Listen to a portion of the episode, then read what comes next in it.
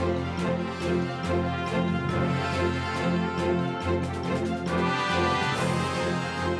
国大ラジオ講座。万国診療を目指して。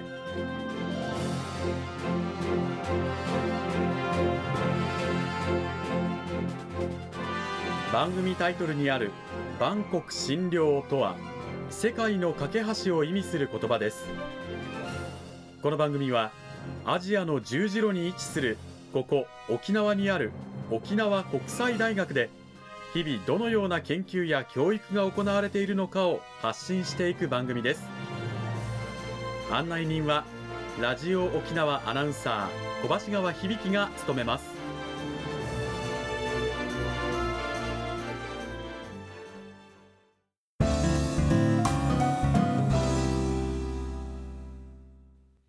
沖国大ラジオ講座。今週は先週に引き続き沖縄国際大学総合文化学部人間福祉学科の樋口美智子先生を迎えてお話を伺います。樋口先生よろしくお願いします。よろしくお願いします。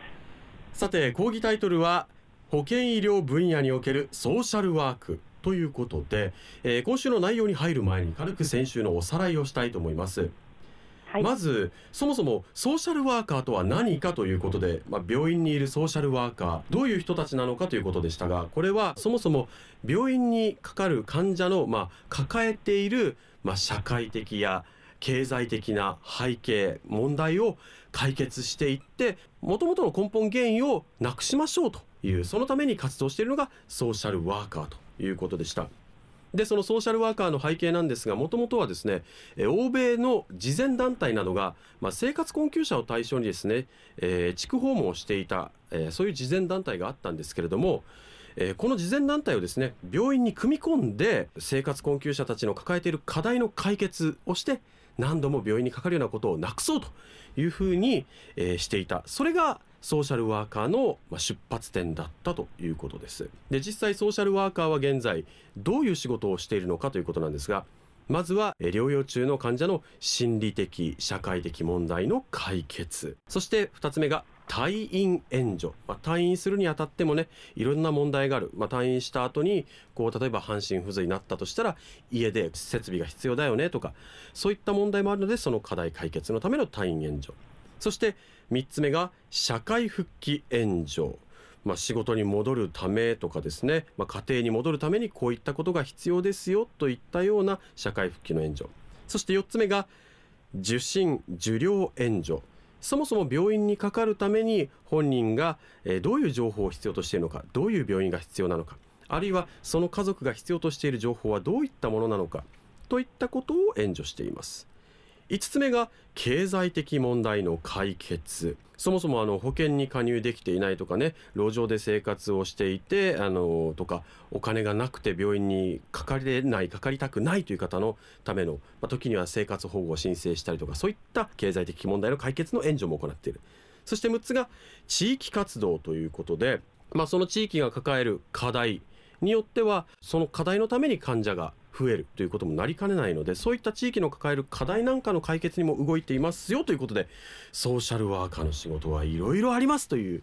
お話を先週までしておりましたがさて樋口先生、はい、それを踏まえた上で今週はどういったお話を聞かせていただけるんでしょうか？はい、あの今日は保健医療分野におけるソーシャルワークの、まあ、研究のテーマについて最近の動向を少しご紹介したいと思います。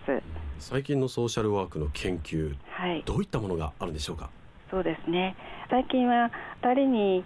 1人ががんになって3人に1人はがんで亡くなるというような時代になってきましたけども、うん、働きながら治療をしながらっていう方たちも多くなりました。なので治療と仕事を両立支援するためには、どのようなあの取り組みやそもそもまたがんの種類もいろいろありますしかんあの生活環境職場の環境も違うのでそれをどのようにアセスメントしたらいいかとかですね生き方のことも含めてあのソーシャルワークの役割を研究するというような分野もあの最近は多く見られるようになりました。なるほど、まあ、特定の疾患で今がんを挙げていただきましたけれども、はい、まあ、がん以外にもね高次脳機能障害とか精神保健とかさまざまな特定の疾患に関するソーシャルワークの研究が行われています。はい。はい、その他、はい、えー、と先生、ソーシャルワークの研究はどういったものがあるんでしょうか、はい、それから病気になる前のその生活の問題も支援がとても大変あの必要な方が多くなるんですけど、受診する前とか、それから受診した時とか、それから退院する前、退院した後、それからそのの後の生活というふうにして、さまざまなあの生活と病気のステージごとにですね支援することが必要になっています。なので例えば救急で受診した患者さんのもう意識がないような救急医療が必要な患者さんへの支援はどんなことが必要なんだろうかとかあるいはその、えっと、その後の支援はどういうことが必要なのだろうかとかそれから最近はあの最後をどこで過ごすかどこでどんなふうにどんな治療を受けて生活するかということを含めてソーシャルワークが必要な方がいらっしゃるので、その研究だとか。あなるほど、はい、そういう研究、はい、まあ他にもあのリハビリのね、はい、だったりとか退院支援であったりとか、はい、まああの怪我とかね病気の程度それからステージによっていろんな支援のあり方がある。これもまだまだ研究がずっと続いていると。はい。そうですね、はい、その他にはどういった研究内容があるんでしょうか？はい、それからあの、まあ、ソーシャルワークはお医者さんや看護師さんたちが手術をしたりお薬を処方したり体を拭いたりとか療養支援するというような直接的な支援っていうよりもコミュニケーションを介して支援するあるいは制度社会資源の利用を促進することによってご本人が解決できるように支援するというような形でこうあまりこう目に見えない方法が多いんですけども、うん、特にご本人のお話をよく聞くそういうふうにしてご本人のお話を聞くっていうことがとても大切なんですけどもそれがなかなか病院であるいは外来でゆっくりお話聞くことができないような今医療とあの現状があるので、まあ、そこの原点回帰も含めてですねそれからその仕組み作りのことだとかこれまでどのようにいろんな危機を乗り越えていらっしゃった方なのかっていうことをお聞きすることで今のその病気だとか怪我による命とか心とか不安とかあるいは暮らしの危機に直面している方たちがそれを乗り越えていっていただくような支援の在り方はどうしたらいいかとかですね、うん、そういうこともあります。患者の語りをしっかりと聞き、はい、まあ、あの患者とのつながりあるいは患者と地域、はい、医療機関とのつながりをしっかり作る。その上で、はい、まあ、短い期間で時には重大な人生の決定をしなきゃいけない患者の意思決定を支援していく。そうですね。はい。あの病院にソーシャルワーカーさんがあのいる意味はいろいろあるんですけども、まあ、ソーシャルワーカーさんは自分がその方の課題を解決あの代わって解決するわけではなくてご本人がその課題を解決できるように支援するっていうことがあの重要なので、まあ、そもそも医療の現場ではあの情報が少なかったりもしますので患者さんが知る権利、それから自分で決めることができるようにそれから自分自身だしあの暮らしができるように自立してですねそれはあの必ずしも経済的には自立していないけれども他の人とつながりを持って社会資源を利用してサポートしてもらったりも含めてですけどもそういうあのことを支援するのがソーシャルワーカーさんですね。だからよく特にその今はいろんなことを自分であの決めてくださいという、あの世の中になってきてますからその自分で自分の意思を表示できない方も含めていろんな方がいますね。認知症の方も障害をお持ちの方も、自分でこうしたいっていうふうに言えない方あるいは決められない方の支援も含めてどんなふうにしてあの自己決定していただくかっていうのも大きな今テーマになっていると思います。患者さんに意思決定してもらうためにはどういう支援が必要なのかということに関してももう一つとってものすごい大変な、ね、ね、苦労がありそうですけれども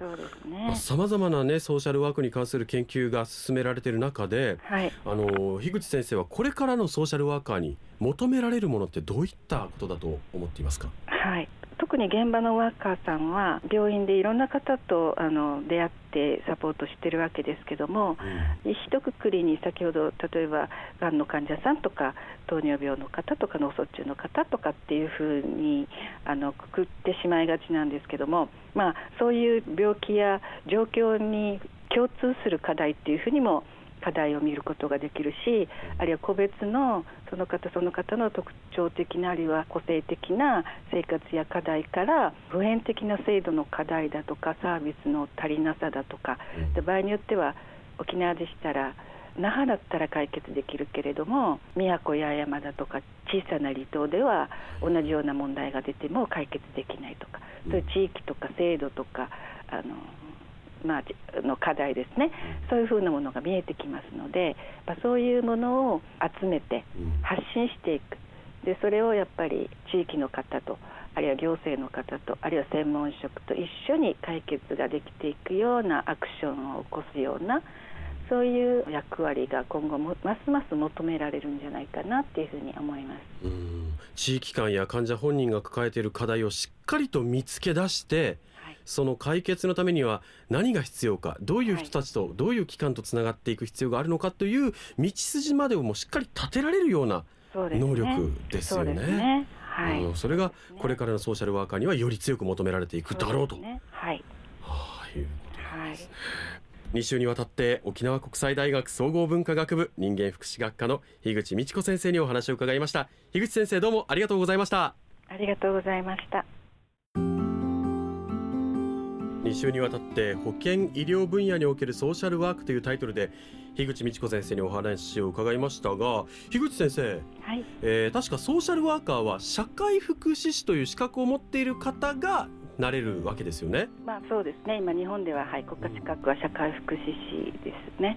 はい、あの、はい、沖国大の樋口先生のあのいらっしゃる人間福祉学科では、はい、その社会福祉士の資格を取得可能なんでしょうか？はい受験資格が取れるようにいろんな科目も提供してますし練習や実習もあの行えるようになっています。ではあの人間福祉学科でこう4年間学べば、はい、まず受験資格を獲得そうですね。そして試験を受けて合格すれば見事に社会福祉士として医療現場に飛び出していけるわけですね。そうですね。はい。先生自身もねソーシャルワーカーとしてもう30年ね、第一線の現場でやってこられましたけれども、はい、そういった方々から実際にね話を聞けるという機会も貴重ですし、はい、指導を受けられるわけですから、はい、ぜひね医療の現場に興味があるソーシャルワーカーに興味があるという方は、沖国大の人間福祉学科樋口美智子先生の研究室のドア叩いてみてください。はい、樋口先生2週にわたってどうもありがとうございました。ありがとうございました。